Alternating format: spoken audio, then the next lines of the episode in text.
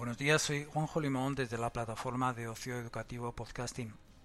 Hoy, dentro de ese compromiso que tenemos todos con la Agenda 2030 y con los Objetivos de Desarrollo Sostenible, vamos a recordar 10 acciones diarias que podemos hacer en relación al objetivo número uno, fin de la pobreza.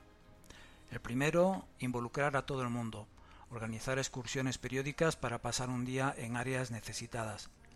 El segundo, en los cumpleaños, ofrecer la posibilidad de sustituir los regalos por donaciones a una organización benéfica. En tercero, enseñar una habilidad o impartir un breve curso en un centro comunitario, informática, redacción de currículum, preparación de entrevistas de trabajo, etc. El cuarto, comprar productos de comercio justo para respaldar el sistema de comercio sostenible que proporciona a los trabajadores una retribución justa. El quinto, apadrinar a un niño para que pueda tener acceso a alimentos, educación y sanidad.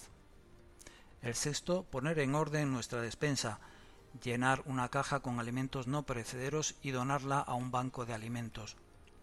El séptimo, comprar ropa u otros productos en establecimientos que donen una parte de sus ingresos a obras de caridad.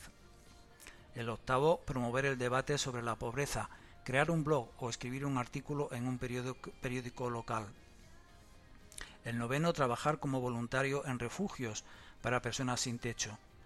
Nuestro tiempo puede ser más valioso que el dinero.